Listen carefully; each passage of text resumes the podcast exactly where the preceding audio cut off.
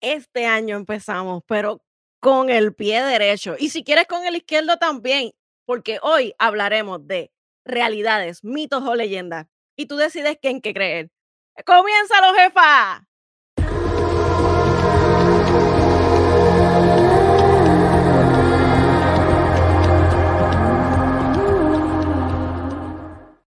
Black and Yellow, hello, dímelo, jefa. ¡Aló! ¿Cómo estás? Ya tú sabes, esta semana fue intensa, intensa, intensa. Oye, oye, oye, y comenzamos un nuevo año, un 2022, que el primer error, ¿tú sabes cuál fue? ¿Cuál? La fecha, maldita sea. Siempre que voy a poner la fecha, pongo 2021, todavía sigo en el pasado. Bueno, mamita, eso te va a pasar por las primeras tres meses. Puede ser. Como los primeros tres meses. Oye, no te veo desde el año pasado. Ay, ya empezamos con las mongas. Pero mira, mira, alguien estaba preguntando por ti. ¿Quién? Año viejo. ¡Ah!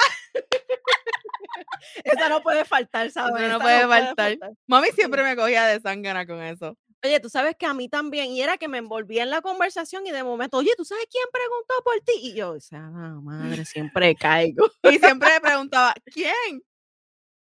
Ese es el asunto, que siempre hay un pendejo. que siempre dice quién. Yo soy la primera. Imagínate. Es como cuando eh, tienes bolitas en, en el, ¿verdad? En, en lo, en la ropa. La ropa. Que entonces la gente empieza, ay, se te cayó, y tú como ¿Qué? ¿Qué? pendanga. ¿Qué? Y es, hay una bolita, y es la bolita que está en, en tu, en tu camisa. En o la camisa. Mira, Gobi, ¿cómo pasaste ese año viejo? Pues mira, súper bien, en familia, con mascarilla, menos cuando nos sacábamos la foto. Qué mal. Ay. Oye, qué cosas, ¿verdad? Eh, tratamos de ser disciplinados con lo de la, el uso de mascarillas, etcétera. Y además de que, ¿verdad? El gobierno aquí de Puerto Rico lo que hizo fue una crisis, porque la realidad es que empezaron a la gente a hacerse la prueba innecesariamente acabando los recursos que ya hay en los laboratorios. Y los laboratorios tuvieron que gritar y decir, mira, no, si no tiene síntomas o no ha estado expuesto, mira, no debería de hacerse la prueba porque estás gastando lo que, las pruebas que realmente se necesitan para gente que realmente la necesita. Así mismo es, ¿no? Y tú sabes que, este, Gobe, eh, en verdad yo estaba leyendo hoy algo en Facebook, en las redes sociales, ¿verdad? Que, que decía, mano, hay un montón de gente que estaba peleando, ¿verdad? Por esta situación, por las, por las pruebas, etcétera. Mano, pero nadie se ha puesto a pensar de los empleados de los laboratorios que han estado trabajando 24/7 desde que la pandemia comenzó hace dos años. Eso es así, eso Y es nadie así. les dice gracias, has hecho un buen trabajo. Mira, nosotros los, los, los empleados de laboratorio nos cansamos también. Son humanos, se Somos queman. humanos, sí. Y, y eso del burnout está, de verdad, es, algo bien real. En Este, serio, es, algo bien bien serio. serio. Con esta pandemia eh, hemos, ¿verdad? Eh, que ya básicamente estamos hablando de tres años de pandemia, Desde ¿se el, podría decir? bueno, dos, desde el 2020, ¿no? Sí, Empezó en marzo desde 2020, sí. para los chinos fue en el 2019, pero para nosotros fue en el 2020. Bueno, pero realmente, o sea, eh, y ha sido una, un virus que, que sigue mutando y mutando y mutando y va a llegar a un punto en que ya, mira, ya, pues, a la madre puto virus este. Así está el rojo. El rojo no quiere saber del COVID ni, ni, por, ni por un palo largo. Mira, yo antes tenía las notificaciones en el celular diciéndome. Lo, lo que es este, eh, el Departamento de Salud reporta eh, tantas hospitalizaciones, tantos contagiados, etcétera, etcétera. Yo estoy cansada de ver eso contra. Mija, eso te va a volver loca. Tú sabes toda la gente que no sale ni a la esquina por miedo a volverse a infectar. Mi papá es uno. Papi está, mira, papi me lleva diciendo cuatro días, tengo que ir al banco, tengo que ir al banco, tengo que ir al banco. Ay, pero no quiero ir porque se me pega. Mira, hay gente que tiene verdaderamente miedo a salir a la calle. Sí, así es, así es. Bueno, al punto de que, eh, dejan de compartir en la familia por eso mismo. Y o obvio, toda la promoción y el mercadeo que ha habido ha sido dirigido a eso. Ahora Claro. mismo yo tengo un sobrino que le dio COVID y no le dio tan fuerte. Él Ujú. dice que pro probablemente a lo mejor si no hubiese estado vacunado, a lo mejor le iba a dar peor, como porque él es una un un muchacho que que de nacimiento tiene asma. Oh, guau. Así que, este, por suerte lo que le dio fue una fiebre leve y dormir. Y yo le dije: "Bueno, en realidad con la parte de dormir, pues, este, no hay no hay no hay problema por de tu parte, porque a ti te gusta dormir". Eh, sí, titi, pero entonces no puedo compartir con ustedes. Y es verdad, su cumpleaños, Guau. Navidad, despedida de año, fue difícil para él, porque él es bien unido con la familia. Pero una de las cosas que enfrentó fue el discrimen. Guau. Sí, este, discrimen porque, ah, porque fuiste al al concierto de Bad Bunny o porque, este, no te cuidaste, etcétera, etcétera. Y entonces Mira, eso a mí eso a mí me molesta, porque está bien, toda la gente que fue al concierto de Bad Bunny no necesariamente se tienen que haber pegado el el el COVID ahí. A ti se puede pegar hasta de echar gasolina, que tú no te laves las manos después de tocar la bomba de la gasolina. eso es así. Y además, i inclusive hasta un mismo comedor, si por ejemplo te quitaste la la, eh, la La mascarilla para mascarilla. comer y de momento alguien tosió y como es un ambiente cerrado, eso viaja o o Ujú, in inclusive hasta, eh, hablando de frente un momentito, unos segundos, tú lo puedes, este, extraer, ¿verdad? Y y se te va a incubar y posiblemente no fue en el concierto de Bad Bunny. Pero lo más que me duele es que mi sobrino tiene razón. La gente cuando dice: "A mí me dio COVID", rápido empiezan a a llamar, ah, la atención a uno diciéndole: "Ah, que no te cuidaste, ah, que está eh, sigues por ahí que como si, la vida, este, fuese gratis", o cosas así, Mira, y él se sintió bien mal. yo te voy a decir esto. Yo, como empleada de la salud, yo he llegado a la conclusión de que este virus no es, ah, si me va a dar. No, no es que si te va a dar, te va a dar, es Sí, cuándo te va a dar y cuán fuerte te va a dar. O sea, esto, este virus se va a convertir como el flu. ¿Me entiendes? Es como que uno tiene que prepararse para esto. Esto no se va a ir, mi gente, esto no se va a ir. No, Usted que se va a cuídese. quedar. Oye, y ahora mismo con el Omicron, el Omicron, eso, eso, ahora los síntomas de eso es como si tuviera un flu Un flu, o o si tuvieses alergia. alergia, que yo padezco de alergia, imagínate, cada vez que yo estornudo me miran mal. Mira, pero sí, como te estaba diciendo fuera de cámara, yo tuve que ir a al emergency care el el miércoles porque yo amanecí con dolor de garganta. Sí. Entonces, todo el mundo en el trabajo, pero, ¿tienes COVID? O esto. Mira, no sé. Ujú, Tuve que ir a hacerme la medio negativo, gracias a Dios, ¿verdad? Ey. Pero uno nunca sabe, a lo mejor estaba negativa el miércoles, hoy estoy positiva y no lo sé. Esa es la situación y esa es la crisis que se volvió en los laboratorios, la gente haciéndose las pruebas. Oye, y de momento tú ves un alza en la en las estadísticas, pues claro, porque hay mucha gente que se está haciendo la prueba, pero Claro. mucha de esa gente son asintomáticos. O sea, no es no es despistar todo esto para que no te hagas la prueba, etcétera, es simplemente ser consciente, gobierno, ser consciente de que los recursos son limitados. Claro.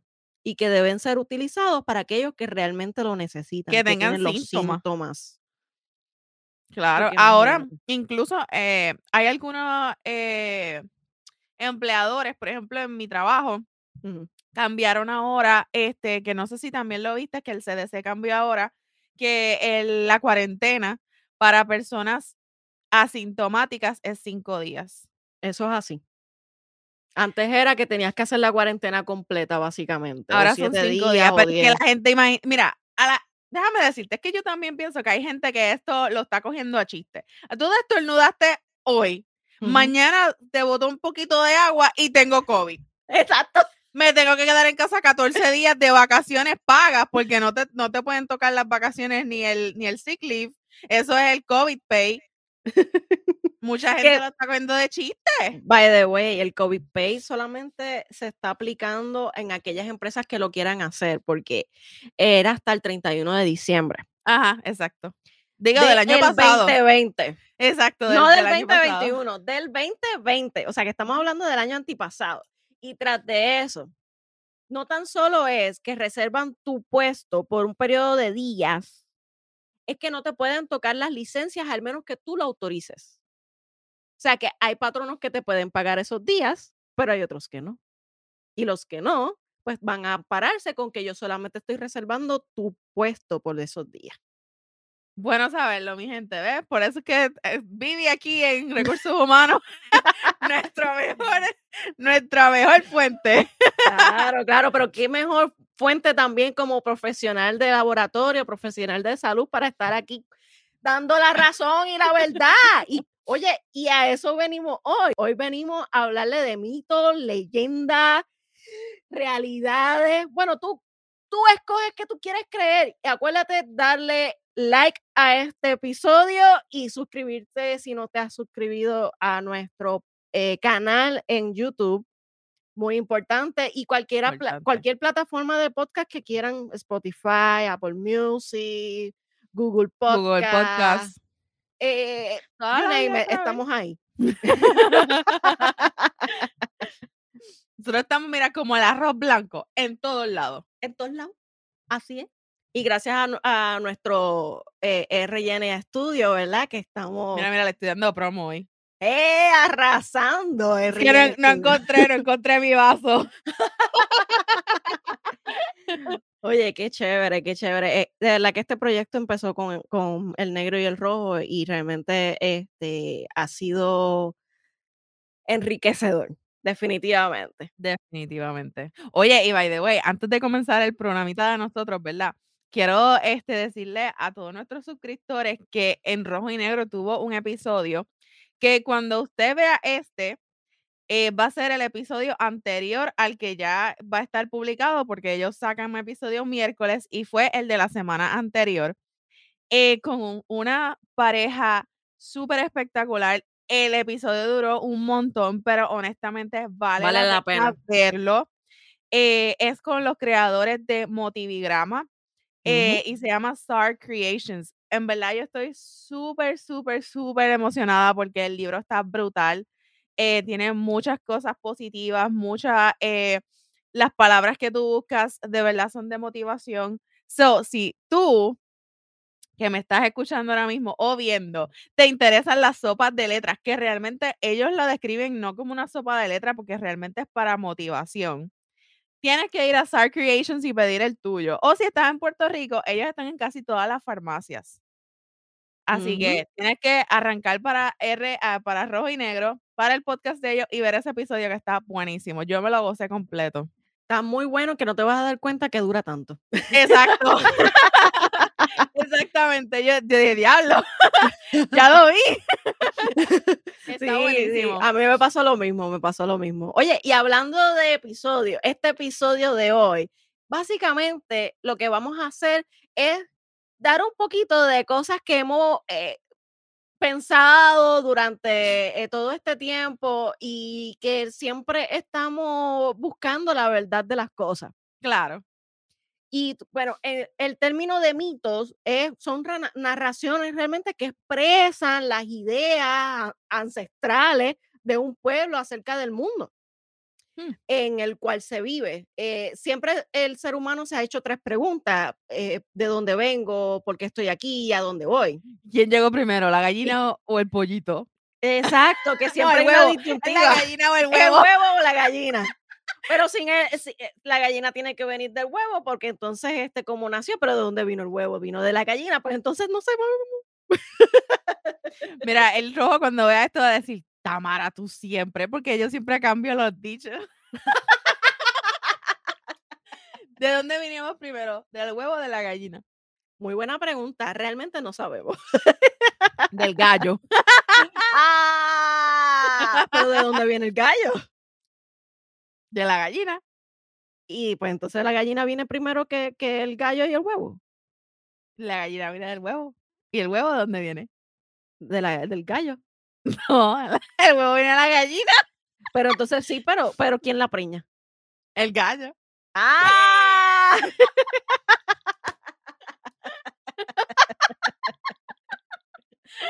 Ay, Dios mío.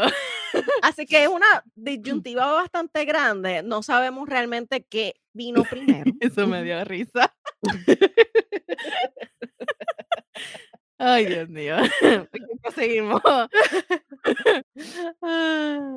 Pero a diferencia de los mitos, las leyendas que son, jefa. Mira, son historias populares muy, muy antiguas, que yo me acuerdo que mi abuelito siempre me contaba cosas así extrañas, del chupacabra y de todas esas cosas, que por lo general hacen referencia siempre a la naturaleza y a los valores que se han transmitido de generación en generación. O sea que casi siempre las leyendas son como que los abuelitos o los bisabuelos son los que te van a contar y así, según, ¿verdad? Generación en generación, tú las sigues pasando para otras personas, otras generaciones que vengan. Eso es así. Y lo más divertido de las leyendas es que siempre te las cuentas desde pequeño. Ajá, y tú te las crees. Y tú te las crees. Por eso la cuestión esta de los werewolf, eh, vampiros, la hada, la magia, etcétera, etcétera, etcétera. Y yo sé que a la jefa le encantan esos temas. Viste, no es por nada, pero a mí me parecen súper interesantes porque eh, a pesar de que yo, ¿verdad? Yo sé que son ficticios son cosas ficticias, probablemente, ¿verdad? Porque quién sabe, a lo mejor un vampiro nos está escuchando. Puede ser un alien.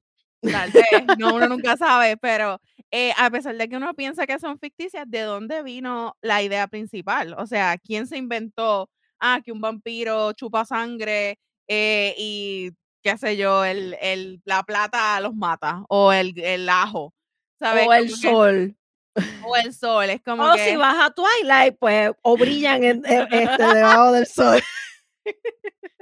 Tú sabes, es como que de dónde vino esa idea, o sea, tiene que haber llegado de algún lugar, ¿me entiendes? O sea, es como que yo pienso que, aunque si tú nos ponemos a pensar, Drácula fue el primer vampiro hace muchísimos años que se inventaron esa película, so. Sí, este, el libro de Mary Shelley, este, convertido luego en varios filmes, en la historia ha hecho que, que Drácula haya evolucionado hasta desde lo más profundo del drama y terror a, a la romanticismo. Al romance, exacto. Así que realmente... por, eso, por, eso, es que a mí me gustan ese tipo de, de, libros, porque honestamente es cada vez que yo leo un libro de vampiros o de hombres lobos y cosas así, es todo romance. Y yo como soy una romántica empedernida, pues... Ahí está. ¿Cuál es tu libro preferido de vampiros? Ah, no te voy a decir porque es que honestamente, no, o sea, a mí me gusta Twilight, pero no, no, realmente yo tengo una aplicación que obviamente no voy a decir aquí porque no me están promocionando. Este, que en verdad la, el 99% de los libros de esa aplicación todos son de vampiro, eh, de vampiro, alien, werewolves, todo eso es ficticio, pero de romance. Mm. So, yo leo mucho de esos libros. So. Fíjate, yo, yo, yo soy de las que hay una página por internet que hace, tiempo no visito, pero me encantaba leerlo. De hecho, yo me envolvía en, las historias como si fuese una película así en real. Bien brutal. Lo cool de la lectura es eso, que tú estás leyendo y de momento te, te imaginas así la escena, los colores. Y te metes en la escena como que eres tú la que te está besando. Mm, y, te, acaricia y sientes y de momento, Y de momento te, te espeta los dos. y lo que realmente sientes es como si estuviese dándote un beso, un hiki ahí. Pero sí, hay, hay una, una eh, página que usa fanfictions. Okay. Eh, eh, realmente son historias de animaciones o películas que, eh, ¿verdad? Existe como tal el libro o lo que sea, o, la, o el película o, el anime, pero ellos utilizan esos personajes y hacen historias alternas. Ah. Entonces, las que a mí me gustan, pues son las que tienen comedia romance. Ah. Ay, que yo sea así, yo sea así. básicamente es como contar leyendas, pero realmente no lo son porque son historias ahí de ficción y qué sé yo qué. Pero básicamente lo, lo, lo la mitología eh, y eh, también este, te guía a eso, te guía a las tres preguntas de dónde venimos, qué hacemos aquí y, por, y a dónde vamos. Claro. Y una de esas mitologías es la mitología griega. Que tú sabes muy bien que... Eh, esta mitología ha sido utilizada también en las películas eh, para pl- explicar cualquier cosa, entre ellas, ¿verdad? Superhéroes, como Wonder Woman. A mí en verdad me da mucha risa porque tú dices mitología griega y a mí me remonta a la condena clase de inglés con Persephone. Cada vez que había que leer las malditas historias en inglés. Mira, yo- honestamente yo sé que yo, yo era bien mala en la clase de inglés porque es que en la clase de inglés de lectura porque yo odiaba leerme esta, estas historias así de Persephone y que ah. Anyway, Ay, fui en un viaje, pero cuando dijiste mitología griega, eso fue lo que pensé. A mí, yo, yo soy fan de la mitología griega. Eh, a mí me gustan mucho los libros de Percy Jackson. Ajá. eh, A mí que me son gustan ba- la- la- las películas. Sí, ah, oh, y están brutales. Es- Es una pena, ¿verdad? Que no han continuado así eh, y no se pegaron tanto como en Harry Potter. Pero, este, de hecho, hace un momento estaba viendo el especial que hicieron en HBO Max de, de eh, los 20 años de aniversario de Harry Potter. Estuvo muy buena. Se lo recomiendo. No dura mucho, es como una hora y pico. Casi dos horas. Pero yo lo vi y me emocioné tanto que hasta lloré al final, imagínate. Ay, Dios mío, señor. Y eso que es como un tipo de, de reunión documental, porque realmente ni siquiera es este, una película más ni nada de eso. Pero estuvo tan Mm. interesante, estuvo me gustó mucho. Yo pensé que era, tú no sabes. yo pensé que era una película, No, no era una, era no como una un película. remake. Pareciera como si fuese que ellos están entrando en el universo de Harry Potter. Y entonces déjame tirarle un besito a mi sirenita. ¡Mua! Que está ahí al ladito que se va a, a vacunar. Dile que se ve una Tylenol, Chacha, que mija, está yo mala. tuve tres días compadeciente. Chacho, yo me la puse el viernes y ¿para qué fue eso? Uy, Yo me puse un sábado, hace- eso fue hace como tres semanas atrás. Digo, no estamos diciendo que no se la pongan, vamos a aclarar. Lo que pasa es que se Exacto. deben de preparar, o sea, preparen Sí. su cuerpo. Es más, prepárense para estar por lo menos tres días en descanso. Exacto, en descanso, bebiendo Tylenol, mucha sopita, mucha agua. Eso, Ay, ¿Tú sabes qué? By the way, eso fue algo, y estamos haciendo un paréntesis. eh, me causó mucha curiosidad que cuando yo pedí la tercera dosis, la, me la puse en una farmacia cerca de mi casa. Una de las instrucciones era que tomara 24 onzas de agua antes de ponerme la dosis. ¿En serio? En serio. Y me pareció súper curioso porque en las otras dos anteriores nunca me dijeron nada. O sea, fue como que póntela y ya. Pues mira, yo, a mí lo que me dijeron fue, ah, es, tómate una acetaminofén Claro. este, dos horas antes y después cada cuatro horas eh, hasta que tú creas que ya se sien- te sientes mejor. El te sientes mejor es que yo estuve tres días tomándome cada cuatro horas porque imagínate, yo me sentía horrible. Yo, yo me he bebido ibuprofén desde el viernes. O sea, ibuprofén de las recetadas, de las de 800. Eh, Porque rayos. de verdad que me tumbó el brazo. Tengo los nódulos linfáticos súper hinchados. No puedo ni mover el brazo. O sea, una cosa. Y ayer, ayer yo estaba de cama. Bendito, estaba changuita mood. No, no, de verdad que sí. Ayer yo estaba de cama. Ayer, incluso, Eric me dice, Tamara, ¿qué te pasa? Y yo, "Ach, yo me la estoy yo como María. Ay, Dios mío. Pero qué bueno que ho- ho- hoy estás mejor, ¿sabes? Porque imagínate. Aunque debes estar todo fastidiada todavía con el brazo y como que así de virucha, y pero bueno, Mamá, es que the show must go on. así es, así es. Esto es así. Nosotros trabajamos por diversión. Ay, pues en relación con las mitologías, Ajá, volvemos, volvemos, perdón. la mitología, por ejemplo, eh, griega, a mí me encanta la diosa de Atena, Atenea. A mí me encanta, esa es la diosa de la guerra y la, sabiduría, o sea, de la estrategia bélica, debo decir. No es que ella provoca la guerra, ella, ella, lo de ella era la estrategia eh, de las guerras como tal, y por supuesto es la diosa de la sabiduría. Ya sabemos que a la Gobe le gusta la guerra. Mm, bueno, me gusta el tema, me gusta mucho el tema. En el amor y la guerra todo se vale. Todo se vale, todo se vale. ¿Cuál es tu dios preferido de los griegos? A- además de, de que ya sabemos que Perséfone no es el tuyo.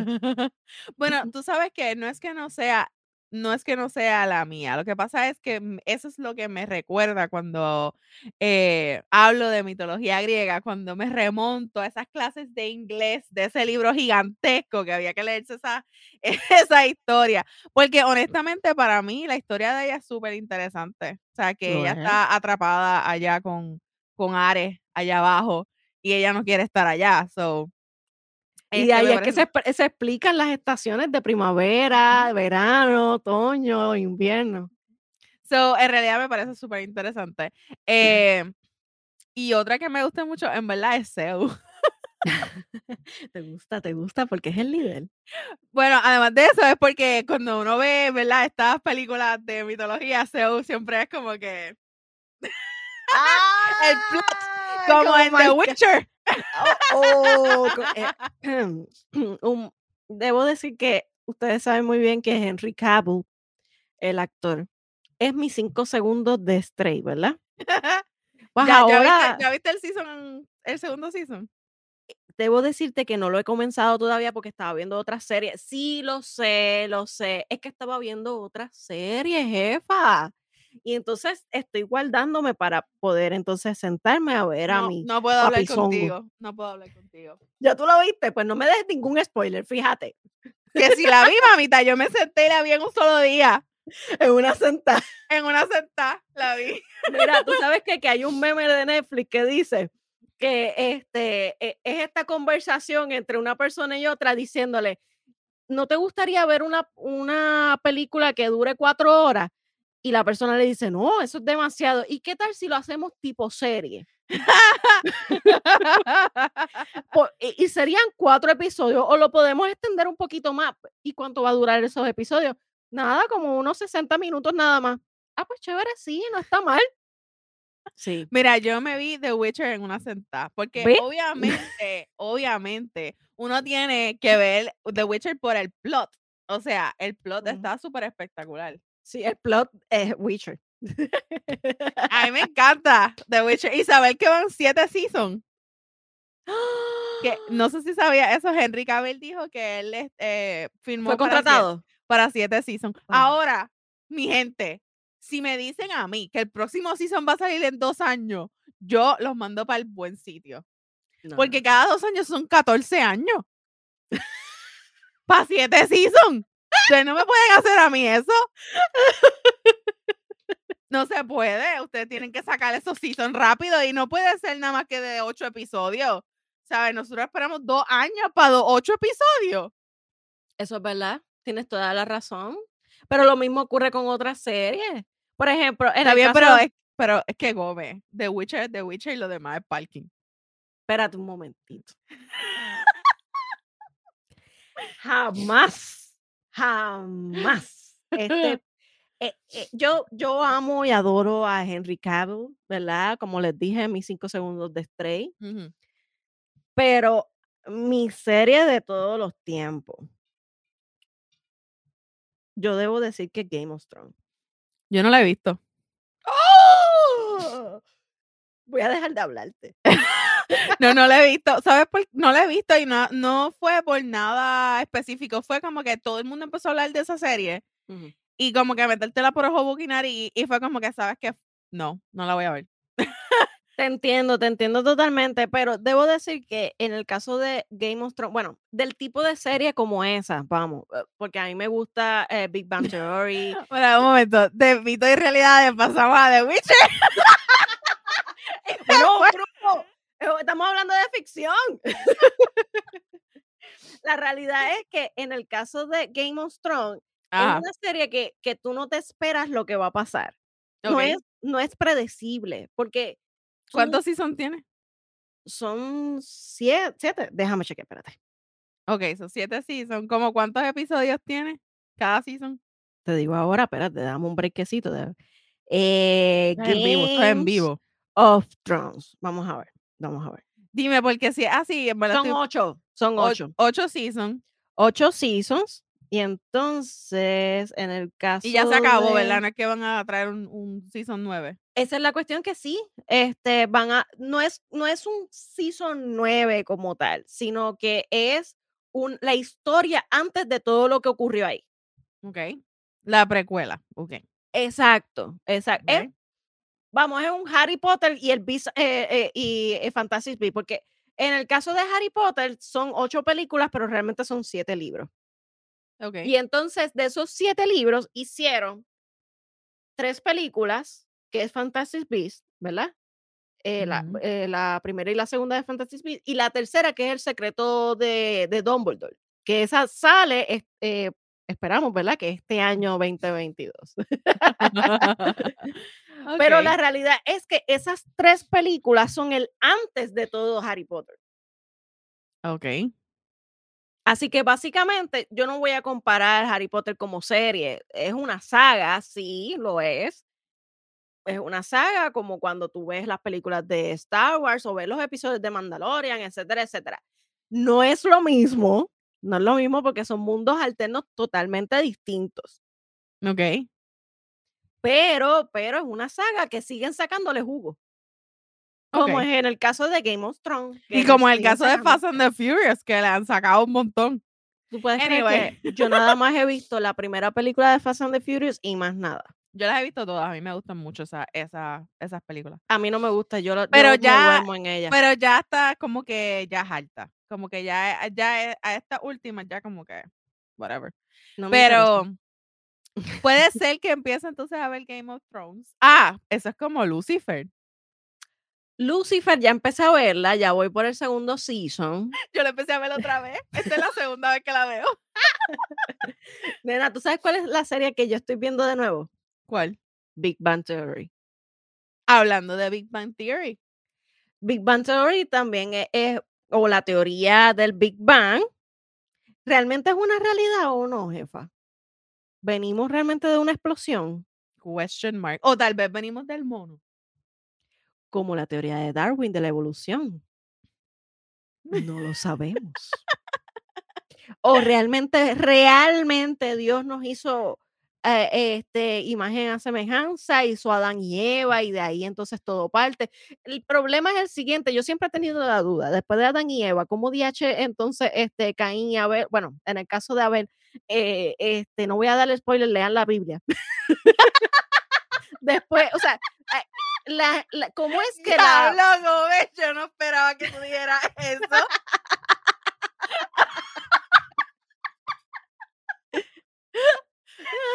Lean la Biblia.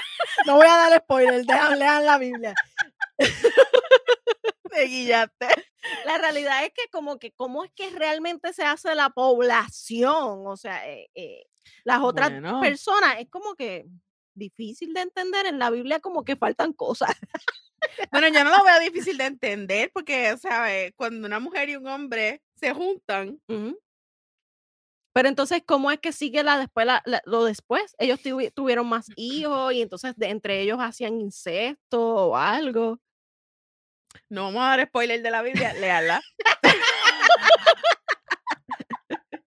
Mira, mira. Honestamente, Gobe, vamos a hablar claro. A veces es mejor no saber. Es verdad. Tú ¿Para tienes qué, toda uno la se va, razón. ¿Para qué uno se va a poner a pensar, ah, ¿de dónde llegamos? Mira, llegamos, tú llegaste de tu mamá, yo llegué de la mía, la, fue con la unión de mi mamá y mi papá y ya.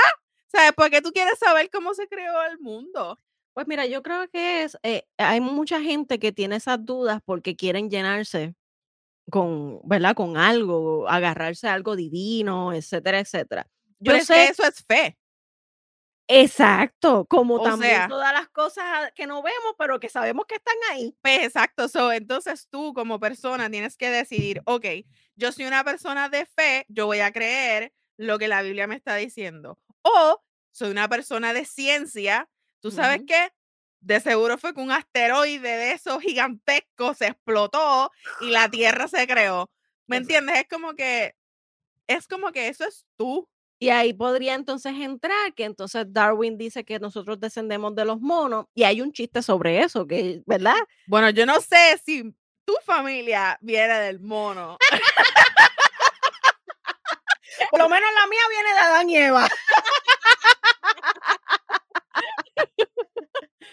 Ay, Mira, tú sabes que, que te voy a contar una leyenda, una leyenda mexicana sobre la luna y el sol. Esa, esa leyenda a mí como que me gustó. Mira, la leyenda mexicana sobre la luna y el sol cuenta, cuenta la leyenda, que cuando la tierra estaba en la oscuridad, era siempre de noche. Los más poderosos que vivían en el cielo se Obviamente. reunieron, obvio, para crear el sol y que hubiera luz en la tierra. Se dice que en esa ciudad celeste de Teotihuacán encendieron una enorme hoguera. Y entonces aquel poderoso que quisiera convertirse en el sol debía saltar la hoguera para resurgir como el sol. Así que había dos candidatos, uno rico y otro pobre. Siempre. Como siempre, tú sabes, La el historia bien y el mal, el yin yang. Siempre hay uno pobre y uno rico. Así es, mamita, así es. Mira, estas son como la- las novelas de, este, De mexicana. de mexicanas de Talía que Dame. Marimar, Marimar, Barrio. que le tiraba la, la, la cadena de oro al, al, al lodo. Dame con tus dientes la cadena de oro. Marginal, maldita maldi- marginal, lisiada. Me quitaste a mi Nandito. no, ok, vean María del Barrio. Ajá, mira. sigue, prosigue la leyenda. Pues había dos candidatos, uno rico y otro pobre. El rico ofrecía oro y ollas y muchas joyas. El segundo ofrecía la sangre de su corazón, sus buenos y humildes sentimientos. Sigue siendo pobre. La sangre de su corazón, o sea que se iba a matar. Bueno, la realidad es que, pues, parece, ¿no? O sea, es como si diera la vida porque no tiene más nada que ofrecer, tú sabes. Cuando llegó la hora de saltar, la enorme hoguera que habían hecho, el grande y rico no se atrevió. Tuvo miedo y salió corriendo. Sin embargo, pendejucho. pendejucho, el segundo, que era muy valiente, que era el pobre, dio un salto enorme sobre la hoguera y salió convertido en el sol.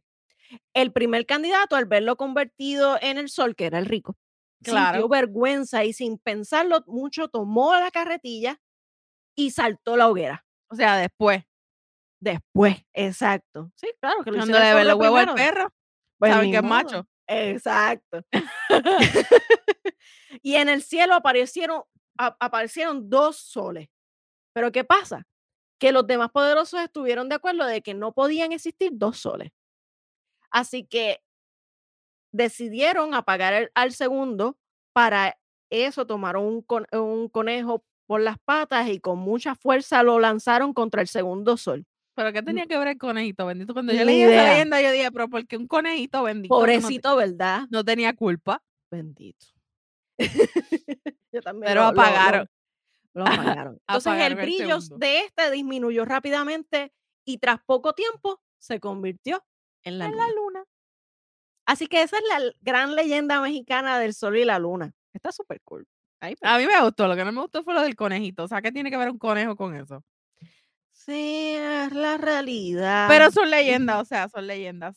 So, Sí. sabrá Dios, como pasan de generación en generación, tenemos que pensar que tal vez no era un conejo, que alguien en, la, en esas generaciones decidió que era un conejo. Porque eso es como el, el, tú sabes como, tú no sé si alguna vez jugaste ese juego que dicen un secreto a la primera persona y después se la siguen diciendo y después al final es completamente diferente. Completamente diferente. Sí, lo hicimos en el salón de clases en varias ocasiones. Y me acuerdo, me acuerdo Cuando llegó bien. negro o al rojo, de seguro ellos la cambiaban de, Es, eso iba a decir, que cuando llegaban a- al rojo y al negro, ya, ya el, el chisme había cambiado. Y entonces cuando vienes a ver era eh, eh, la pizza es deliciosa y terminaba con que los panties eran rosas. Eso yo me lo puedo imaginar, ellos dos en el salón haciendo esas cosas. Lo hacían. lo hacían, Definitivamente. Eran terribles. Mira, Gobe, y hablando de así, de todo un poco, ¿verdad? De mitos, leyendas, ¿qué tú crees de las brujas? Mm, yo creo que las brujas son personas que eran conocedoras de de muchas hierbas y etcétera, y de la vida, y pues, realmente eran mujeres muy inteligentes e independientes. Y, eh, es verdad, pues, como antes en esta civilización las mujeres no podían ser independientes, pues, había que buscarle, eh, las 3 patas al gato y hacerlas las malas de la película, pero, ¿sabes qué? Las brujas también tienen una historia bien larga y elaborada, este, a través de la historia. Mm. Y tienen precedes prece predecesores. Yo creo Que que lo estoy diciendo mal, predecesores. Que Predecesores. eh, que aparecen hasta en la Biblia. O sea, que eso es como que guau. En la historia del rey Saúl pero espérate, no vamos a spoiler. Sí, sí, El sí, sí, no. el rey Saúl consulta, eh, a la bruja de Endor. Ujú, Que ujú. imagínate, hasta en la Biblia se se ve, eh, ¿verdad? Esta, eh, brujas. Eh, también aparecen en el período clásico en la forma de estirges, que son temibles criaturas que se forman en a como si fueran arpías o lechuzas que se alimentaban de la carne de bebés. Sí. Imagínate. Y también hay una, este, en la mitología griega, eso no lo Mm. sabía. Se llama Circe, que era una hechicera en la mitología griega, y era una especie de bruja capaz de transformar a sus enemigos en, ¿tú sabes qué? ¿En qué? Puercos o cerditos. ¡Au! Cuy. Viste, en verdad no es por nada, pero yo siempre he pensado que las brujas se esa ese nombre ha sido como que cuando tú escuchas la palabra bruja tú piensas como que en como que Algo esta despectivo. eh, algo despectivo, como que esta mujer vieja con con un, este, mold de esos gigantescos en la nariz, eh, La tratando verruga. con una verruga, este, haciendo como que una eh eh, como que una poción o lo que sea, y En realmente un uno no de caldero ja grande. en un caldero, uno no debería de pensar en eso, o sea, hay muchas personas que tienen un sexto sentido que, pues, le podemos llamar, ¿verdad? Brujas o videntes. Durante la Ujú. historia se han se han llamado de diferentes maneras, y no Ujú. necesariamente, ¿verdad? Este, tienen que ser para el mal, o sea, hay muchas, ¿verdad? Videntes o brujas o mediums o como quieran llamarle, que no realmente no están trabajando para el mal, es que tienen su sexto sentido y no lo pueden evitar. Ujú, exacto, lo que se lo se lo que se le conoce como un don, un Exacto. gift. Realmente sí, este, yo creo que sí, que que, eh, el concepto de bruja ha cambiado generación en generación. Antes, eh, y todavía se utiliza de forma despectiva el decirte Claro. bruja, eh, especialmente cuando, eh, los hombres se quejan de las mujeres y dicen: "Estas brujas", y qué sé yo qué, bla, bla, bla. Claro, porque como ellos se les hace llamar magos, pues, como que el mago se le pone en una categoría alta, ¿verdad? Hechiceros. Hechicero, me hechizaste.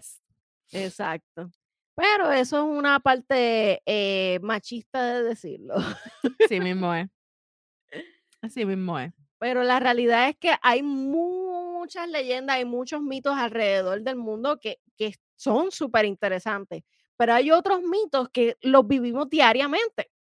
Ajá. Este, eh, bueno, hay mitos, por ejemplo, este, que que la realidad es que todavía las seguimos como si fuese una realidad o parte de nuestras vidas.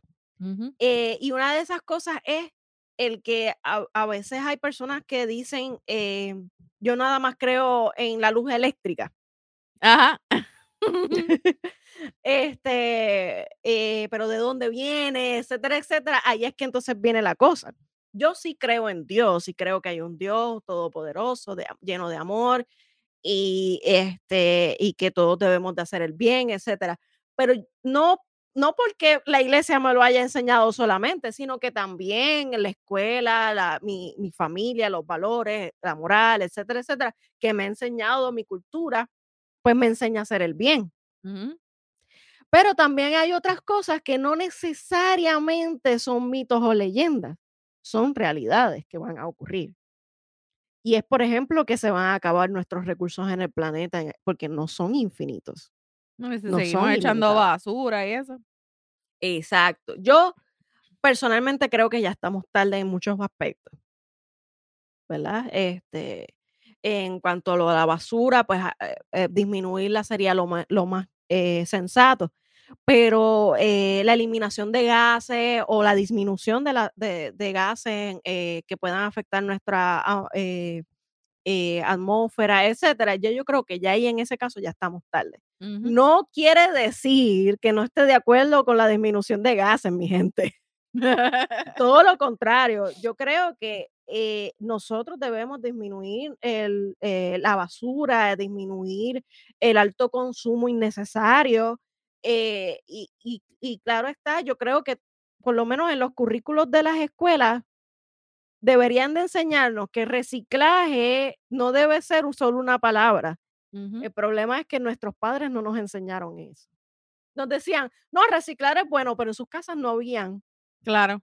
este, un bote de basura para tú decir: "Eh, ahí va el Pero, reciclaje". ¿tú sabes qué, Gobe? Yo yo tengo como que yo estoy en una en fifty-fifty con eso.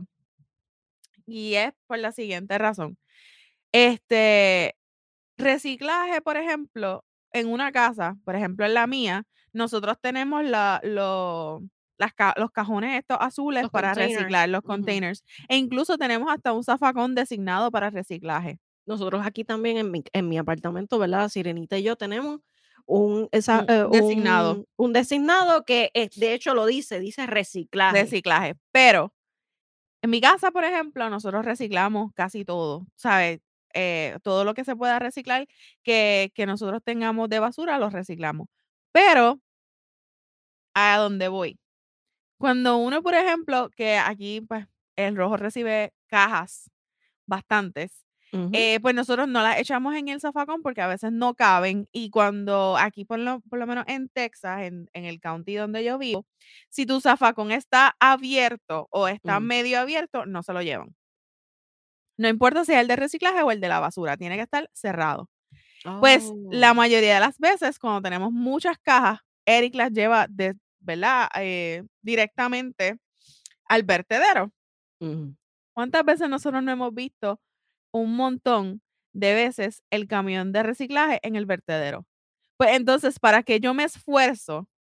Esa es otra. En separar la basura al reciclaje cuando no se va a reciclar.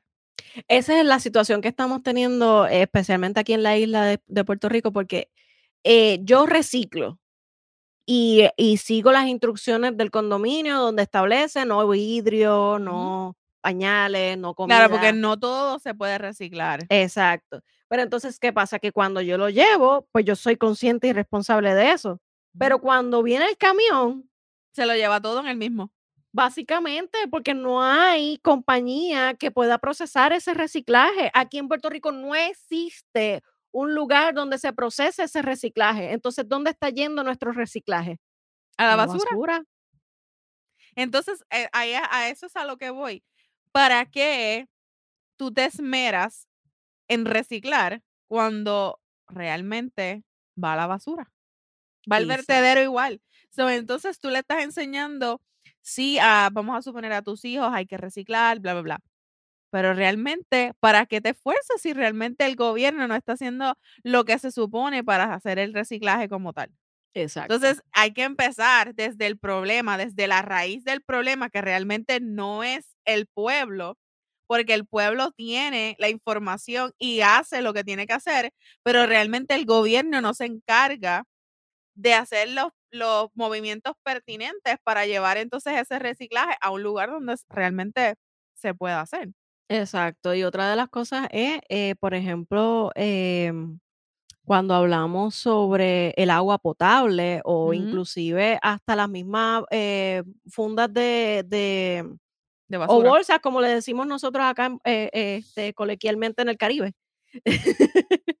Eh, la de de compra, por ejemplo, has establecen un eh, pasan una legislación Ajá. muerta, de de es una ley de palabras muertas, porque yo voy al supermercado, se me olvidó mi bolsita de de tela para, eh, la la compra, pero entonces me venden por 10 centavos una bolsa que, eh, no es biodega degradable, o sea estoy haciendo lo mismo.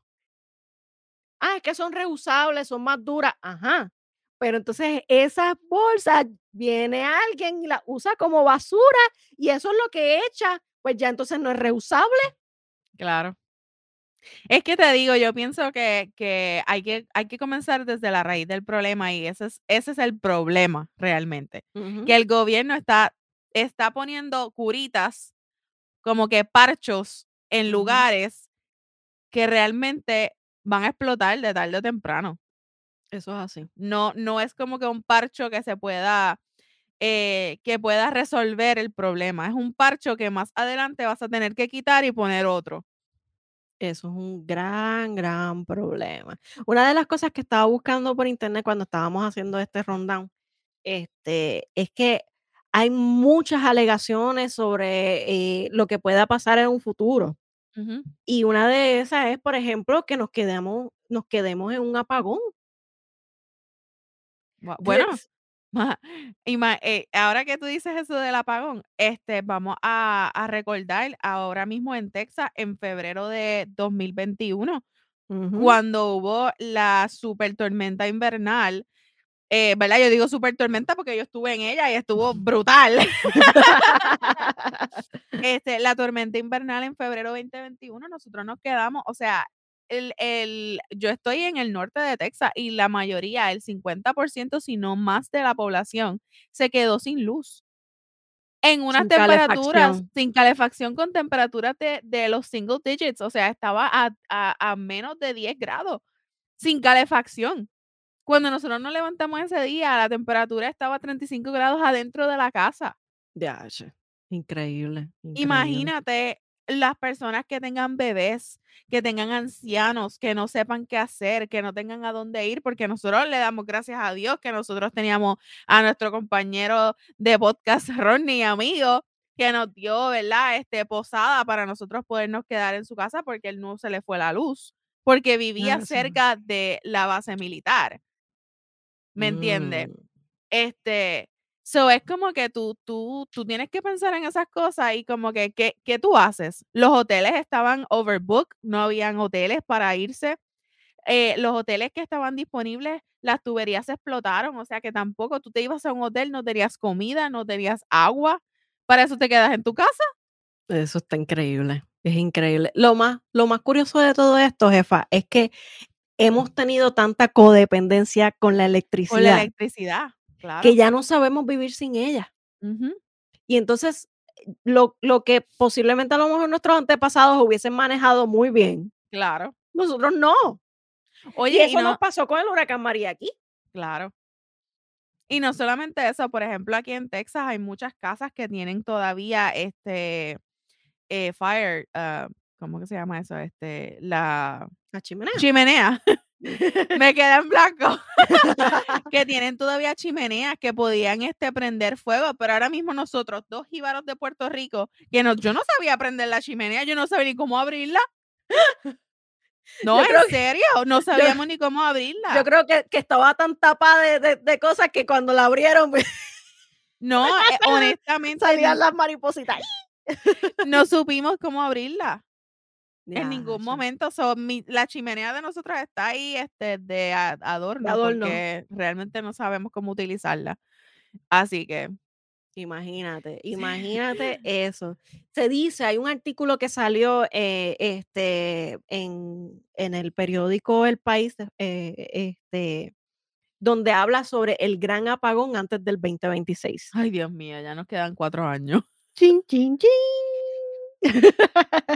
Entonces dice que países como Alemania y Austria ya se están preparando para lo que consideran será un inminente fallo de electricidad del servicio energético que se daría en o antes del 2026. Asimismo, Tanner, ministra de Defensa de, Austria, dijo estar tan segura de que este hecho tendrá presencia en al menos los próximos cinco años que en su país ya se ha empezado a planear y ejecutar la construcción de una infraestructura cuya base central no sea la electricidad.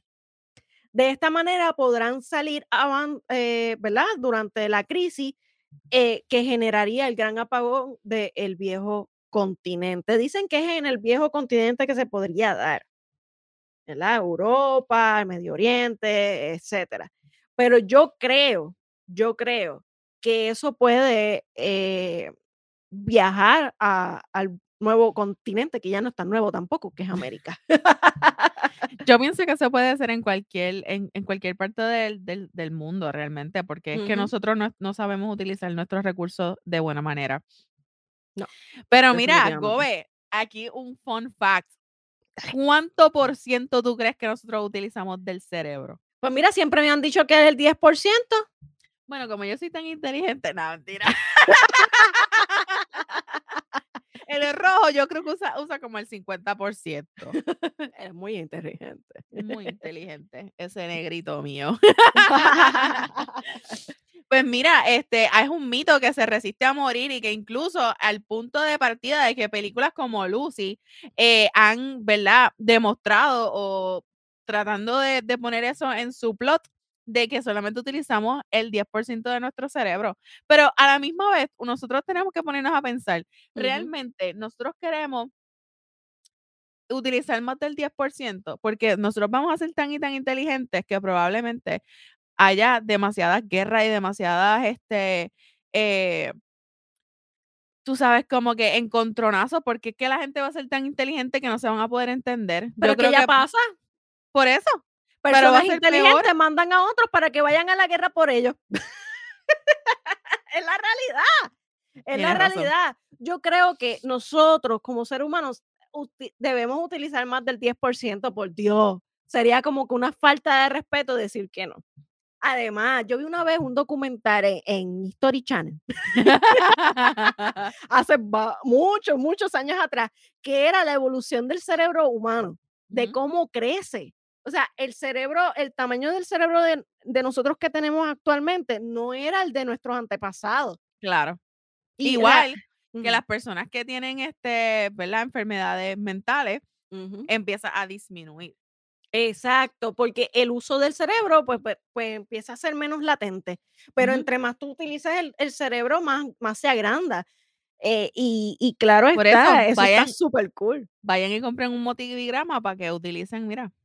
Uh, oye, qué buena es esa, ¿sabes? Vean el episodio de Rojo y Negro de la semana pasada, les va a encantar. A mí me motivigrama encantó. para que hagan, mira, mucho este crucigrama para mantener la mente al día. Oye, tú sabes que eh, muchos eh, han hab- hablado sobre que eh, el tú utilizar otras áreas de tu cerebro, ya sea la artística, etcétera.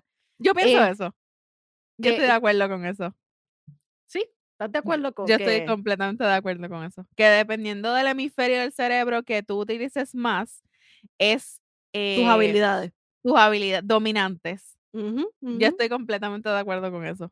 Sí, porque como tú puedes expresar que muchas veces, eh, eh, aunque se cree que esto es un mito, el que si tú eres, por ejemplo, de, de izquierda, ¿verdad? Que, que, que todo lo haces Zurdo. con la zurda, este, eres muy bueno en matemática o en arte o en música.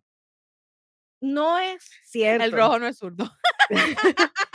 Exacto, exacto. Mi sirenita no es, no, es, no es zurda, ella es muy buena en música, tiene un oído espectacular, cocina espectacular, toma unas fotografías espectaculares. Eh, y yo sé que de alguna manera u otra tiene su área artística eh, mucho más eh, alta o elevada que yo. Ambas somos eh, diestras, o sea, somos derechas. Así que realmente yo no creo que nosotros usemos el 10%. Yo no sé, pero eso del hemisferio, dependiendo de qué hemisferio tú utilices más, es cuán dominante tú eres en cuestión artística o científica. Yo pienso que eso tiene mucho que ver también, eh, más como que también en tu, en, en, en cómo tú te criaste, En tu entorno, en tu claro. entorno. Eh, porque yo te voy a ser bien, bien honesta, o sea, yo estudié algo que es bastante, ¿sabes? De ciencia, de la medicina, etcétera. Pero yo siento que yo debí de haber sido otra cosa. O sea, yo ahora, no, hablando en serio, yo ahora, después que me gradué y llevo en la, en mi carrera casi 10 años de carrera, yo siento que yo debí de haber estudiado otra cosa porque yo me siento, yo tengo una, un ojo grande para las cosas artísticas y no necesariamente la música. Este, porque no soy muy buena en música y no le pregunten al rojo. porque va a decir que yo soy tone deaf. Anyway, pero a la misma vez a mí me encanta este, las cosas eh, artísticas en el sentido, por ejemplo, eh, cuando yo estoy decorando algo, eh, decoración de la casa, haciendo este, gráficas, eh, video, etcétera. mucha creatividad. Tengo mucha, ah, creatividad y eso me gusta. Eso es algo que de verdad me hace sentir feliz. Sí. No como mi trabajo, ¿verdad? Que pues. Definitivamente, sí, no, yo, aunque eh, muchas, eh, muchas veces mi papá y mi mamá me obligaron a usar la, la mano derecha, este, pero realmente yo usaba mucho la, la izquierda. Yo dibujo, yo dibujo. Hace mucho tiempo que no lo hago. Pero este, debo decir que en alguna parte puedo, puedo coincidir con la jefa en que en el hemisferio que más utilice es las habilidades que puedas tener, pero también es un mito aceptarlo completamente. Así que estoy de acuerdo contigo, jefa. Tiene 50-50 por conmigo. Oye, otra, otro datito curioso, que tú sabes que siempre cuando eh, decimos la edad del perro eh, o de los gatos, decimos como que un año de perro son siete años humanos. Bueno, eh, yo pregunté al veterinario, porque nosotros estábamos sacándole la edad a mi perrito. So, él me dijo que el primer año son cinco y después del primer año los demás son siete. Pues mira, yo encontré un datito en internet que dice los perros envejecen a otro ritmo, pero esta famosa equivalencia no es exacta. Así que los perros crecen mucho más rápido durante los dos años, los, primeros, años. y de hecho alcanzan la madurez sexual ya en el primero. Ajá. Que ellos pueden ya rápido este, procrear e, desde el primero, cuando su primera, este, eh, eh, ves que caen en menstruación, ¿verdad? Eh, las perritas. Y entonces, básicamente que equival, van a, equivaldría, equivaldría, ¿verdad? A unos 15 años, exacto, a unos 15 años humanos. Pero no exactamente esto tiene que ver. Nosotros estábamos sacándole la edad a mi perrito, tiene como sesenta y pico de años ya. Ya, pero ¿cuántos años tienen sí? O sea, nosotros lo compramos a él en el 2013. 2013. 2013 fue. y era un popi. Ajá, lo, nosotros lo recibimos de dos semanas. Oh, porque a su mamá no lo quería. eso pasó con Tokio. Mi gata, eh, yo la, la, recibí a las dos semanas de nacida porque su mamá quedó preñada rápido. Así que esa camada pues la empezó a rechazar. Oh. Mi perrito fue que ella, o sea, la madre perra, le pisó el rabo y se lo partió. Mm. Entonces el perrito tenía el rabo así como, como doblado. Y ella no le quería dar leche porque tenía el rabo doblado. ¡Ah! Discrimen. Eso y se lo tuvieron que quitar porque lo estaba maltratando. Discrimen. Bendito. Pobrecito. Anyway, yo espero que mi gata dure 18 años. Que en, en años gatuno eso es un montón. Oye, ¿tú sabes esa teoría de que no hay que despertar un sonámbulo? Sí, la he escuchado. Realmente eso es falacia. Eso de que el sonámbulo se quede eh, en el sueño, si lo vas a despertar, eso también, a lo mejor se molesta, ¿verdad? Porque lo despertaste, pero no, no es que son que se queda ahí en el, en el subconsciente. Yo nunca he tenido que bregar con un sonámbulo. yo de verdad nunca he tenido que hacer como que despertarlo ni nada así, pero no sé, me da como cosita. Pienso que despertarlo sí es, es como, puede ser que pase algo. Bueno, puede pasar que se caiga, pero tú tienes que estar pendiente de agarrarlo. No, pero, pero, Gobe, piensa como que un sonámbulo, o sea, cuando tú estás sonámbulo, tú estás en el... Ahí va, ahí va. Me un viaje. No, pero dilo, dilo. Es que si tú te pones a pensar, cuando tú estás sonámbulo, tú estás en el, en el, ¿cómo te digo? En, el, en el REM. En el, en el, ¿cómo? Ay, Dios mío, me fui en blanco. En el, en el REM, que es como que el sueño más profundo que es donde tú tienes tus, los sueños, donde sueñas, etcétera. Imagínate O sea, nuestro cerebro está, cuando tú estás en el REM, nuestro cerebro está como que no está apagado, pero a la misma vez no está consciente de lo que está pasando. So que si tú despiertas a alguien como que despierta, como que es rápido, tú estás tratando de sacar ese, al cerebro rápidamente de un ciclo. No sé, esto es como que yo aquí tratando de pensar.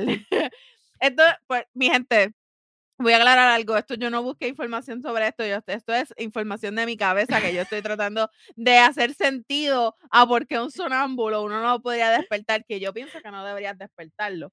Pero, aclarando eso. Ay, despiértalo, que se chave. Mira, One, eh, tú sabes que, tú sabes por qué yo también. Yo soy de las que si yo estoy durmiendo, si tú me levantas de mala manera, o sea, como que levántate o me prendes la luz, yo me convierto en el, tu peor pesadilla. O sea, oh. yo odio que me levanten de mala manera. Lo odio a muerte. Es como que después, si tú me levantas a mí de mala manera, sabes que todo el día yo voy a estar grumpy, eh, molesta, eh, horrible. O sea, yo me convierto en un monstruo total. ¿Sabes qué? Que yo tenía un compañero de trabajo que una vez estábamos en una pizzería todos reunidos y entonces él estaba hablando de que él levantaba a sus hijos con música eh, clásica. Ok. O música bien bonita, suave, etcétera. Y entonces le, le dijo a las muchachas, mira, inténtelo con su hijo. Pues tú sabes que, que al otro día vino una de las compañeras y dijo, eso no funcionó pero ¿qué música le pusiste? Pues le puse este Linkin Park. Mira, yo no sé si en mi caso a lo mejor fue porque mi mami cuando me levantaba a mí de chiquita, me levantaba prendiéndome la luz. Ah. Y no sé si a lo mejor es por eso que yo tengo ya como que eso en mi mente, pero eso era, así era que ella me levantaba todos los días para la escuela. Ella me prendía la luz de mi cuarto y me quitaba la sábana. Y tú encojona. Mira, eh, eso para mí, eso es, eso es lo peor que tú puedes hacer. Y Eric lo sabe. no me levantes de mala manera, porque de verdad, si tú me prendes la luz de momento, si me quitas la sábana. Mira, anoche mismo, que aquí estaba haciendo un frío de 9 grados, el condenado me estaba jalando la sábana y yo estaba dormida me empezó a jalar la sábana, me dieron, le hice así, le di un cantazo, porque no me gusta, o sea, no, no, o sea, me levanto de mal, de mal humor. Te entiendo totalmente, totalmente. Oye, jefa, ¿tú tienes alguna leyenda o un mito que, que te contaban cuando pequeña? Mira, yo no sé si esto es una leyenda, un mito o, o es realidad, es algo súper random. Cuando yo era chiquita, mi abuelo decía que si tú querías que un gato te, como que viniera donde ti, como que estos gatos realengo y como que vinieran donde ti, o se acercaran a ti, tú te ponías un pedazo de pan debajo de la axila y después se lo dabas a comer. ¿Qué? Porque como que el olor de la axila ajá, ajá. hacía que el gato este, como que se acercara a ti y pensara como que, que tú eras como que alguien que podía confiar en. y entonces te, te, pregunto, ¿lo hiciste?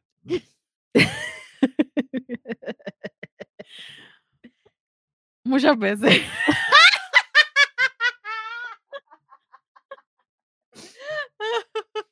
Muchas veces. Nosotros teníamos un gato en casa de mi abuela, se llamaba Malongo.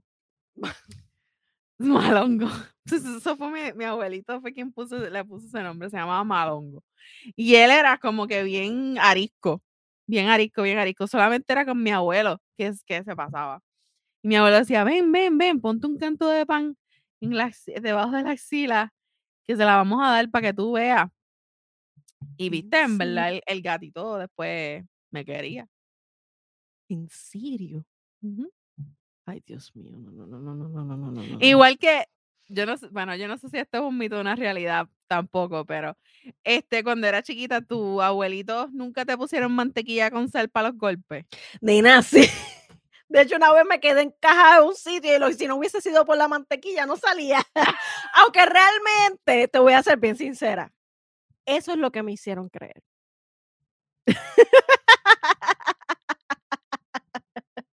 Mi abuela me embarraba de mantequilla con sal cuando yo me daba los golpes. Para que, se te, Ay. pa' que se te desbarate el golpe. Realmente no sé nada. Es que el frío realmente que de la mantequilla, si estaba bien fría, que te baja el chichón, pero no es por la mantequilla. ¿Tú nunca te la comiste? No. No, no me digas, jefa.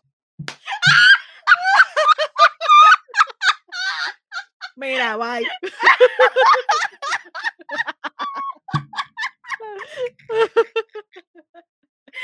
Vamos a dejarlo ahí. Pero ¿y tú, gobernador? ¿Qué, ¿Qué leyenda? Cuéntame, ¿qué leyenda tienes tú? Olvídate de yo comiéndome la mantequilla. No, mira, a ti, a ti nunca te pusieron este fósforo eh, cuando tenías dolor de cabeza. No. No, loca, mi abuela me hacía eso. Yo decía, ay, abuela, tengo dolor de cabeza. Y ella, en vez de darme acetaminofén o darme, qué sé yo, ibuprofeno ponía o aspirina, me ponía fósforo. No los prendía. Era que me ponía fósforo en la cabeza, O sea, te los aguantaba. con el pelo. Oh. ok. Y realmente no se me iba el, dolor de cabeza como tal. Me daban café después de eso y ahí es que entonces me daba eh, un poquito menos de, de dolor de cabeza. Fósforos.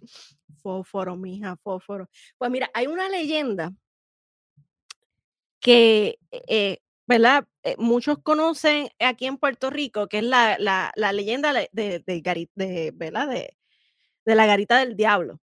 Ok. Y se cuentan muchas cosas, se cuentan, ¿verdad? De que en realidad en la garita del diablo falleció el guardián y entonces el grito de alerta, alerta se escucha todavía. Les voy a ser bien sincera. Ustedes cuando vayan a la garita del diablo en el viejo San Juan, ¿verdad? Que es, un, es como, está en el fortín de, de, de la, del morro. Hay una garita que es donde se ponía el guardia para avisar, ¿verdad? Que es como cerradita. Este, eh, y es el símbolo que se utiliza mucho eh, en San Juan, en el viejo San Juan, la maldita garita. No, no hay tal cosa como que se escuche alertas. Ese es el viento, mi gente, mi gente, ese es el viento. Es que ella es tan incrédula. No puedo con ella. También cuando contaban la leyenda de la, de la gritona, de la mujer gritona, De la llorona será. de la llorona esa. Quiero que sepan que se me Esa es pega otra. la jefa. Esa es otra, la gritona es otra. Si no las mezclo, es porque las tergiverso.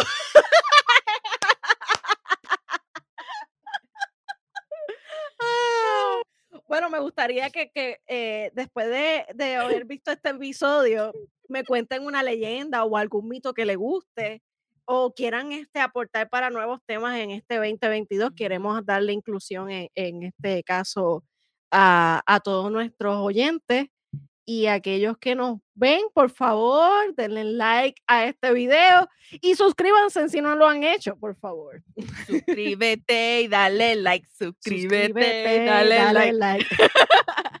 Mira, más famosa y dame like. bueno, Gobe, pues entonces ya, ¿verdad? Para finalizar este primer episodio del 2022, vamos a Logobe. Pasamos mucho tiempo buscando excusas para explicar la, la vida, cuando la realidad es que la verdad es relativa. Vamos a divertirnos con la aproximación de nuestros corazones. Convierte pasajes históricos en experiencias infinitas en tu vida. Tómate tu tiempo, aunque no mucho, no sabes cuánto tiempo te queda. Y haz como dice el meme. Trabaja como si no te hiciera falta el dinero. Ama como si nadie te hubiese herido. Y toma vino como si fuera agua. ¡Llévatelos